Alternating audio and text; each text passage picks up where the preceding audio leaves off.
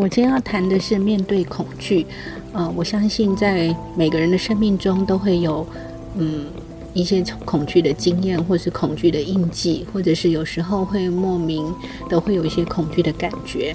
那我们通常采取的是逃避呢，还是面对，还是接纳，还是把它当做朋友，还是敌人？我想这可以跟孩子分享讨论很多。自己的生命经验，那透过老师的分享，他们也会去连接他们的生活经验。嗯，我就跟孩子们分享，我在国小的时候，因为呃，就是常常参加国语文竞赛，有一次呢，就是要参与即席演讲比赛的时候，在临时抽完题目之后，可能有。十五分钟的时间可以准备讲稿，接着就要上台做即席演讲。嗯，一般对我来说，我觉得这个都不会是什么的难事。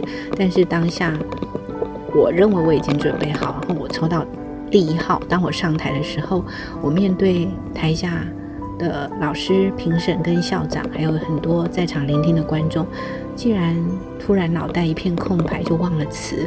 当我介绍好自己跟题目，才说了两句话之后。嗯，就像一个宕机的状况，几乎脑袋一片空白，产制不出任何可以可以言说的语句。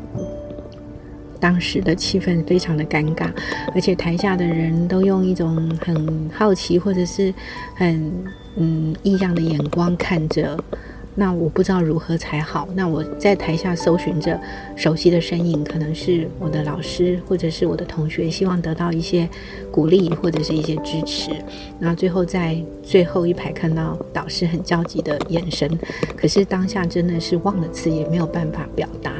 那最后讲了几分钟之后呢，我选择呃，就是下台一鞠躬，跟他们说很抱歉，我今天可能只能够说到这里。然后下台之后，看到老师就忍不住就流下了眼泪。啊，老师安慰我说没有关系。其实如果呃这样子的情况真的碰到了，其实嗯就是接纳这样子的情况。嗯，我觉得这个记忆呢让我印象很深刻，是从那一次之后，我感觉好像最糟的经验也就是如此，就是也许你上台就是忘了词，但是你可以接纳自己这种状况。那可能以后感觉就不会有这么大的，嗯，就是你以后可能面对忘词的情况，或者是上台，可能也不会有再再有如此大的压力。说如果发生这样的经经验，我该怎么办？我觉得有一点是最糟的状况已经是这样子了，然后心里就不会再有更大的负累。而且我后来发现最棒的地方，可能是因为老师他。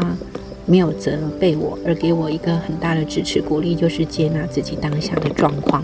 我跟孩子分享这一段时候，我觉得他们心有戚戚焉，因为他们经常也会面临在。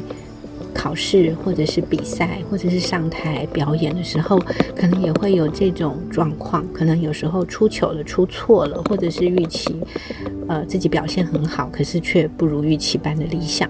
这时候该怎么办？那因为这种生命经验的分享，其实是在诉说自己的生命故事。如果老师能够很真诚的以自己的故事，或是你曾经经验或听过的故事，透过这种生命的叙说，会跟孩子产生一个很深的共感跟连接。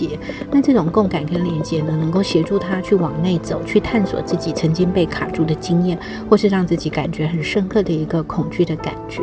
那透过别人的这个故事呢，可以让他们去看到有不同的视角，还有。呃，置换的可能就是对这样子相同的经验，其实 A、B、C 三个人他的反应可能都不一样。有人选择就是一辈子被这样子的阴影去折磨，他以后都不敢再上台。有人会觉得说，这个是我一个很棒的经验，因为从此以后我再也不害怕，因为最糟的经验就是儿。那可能有的孩子他会经过一段时间的摸索，他后来慢慢再重新鼓起勇气，再次上台，然后证明自己其实，嗯。自己可以做得到，或找回自己的信心，透有各种的可能。所以透过这样的过程，他们开始去搜索自己的生命经验，然后去写出自己恐惧的感觉。或许也不一定是比赛上台的经验，有可能是他怕黑呀，或者是害怕一个人待在家里，或者是呃面对自己，有时候可能。内心有一些无形的压力等等，其实透过书写，他可以表达自己内在的情绪，尝试去接纳它。那再透过我辅以一个动画，就是呃，这个恐惧的动画很有趣，就是当你面对它的时候，它会越来越小；当你逃避它的时候，它就越长越大。就像我们内在的心魔，那孩子的共感、共情就更深刻。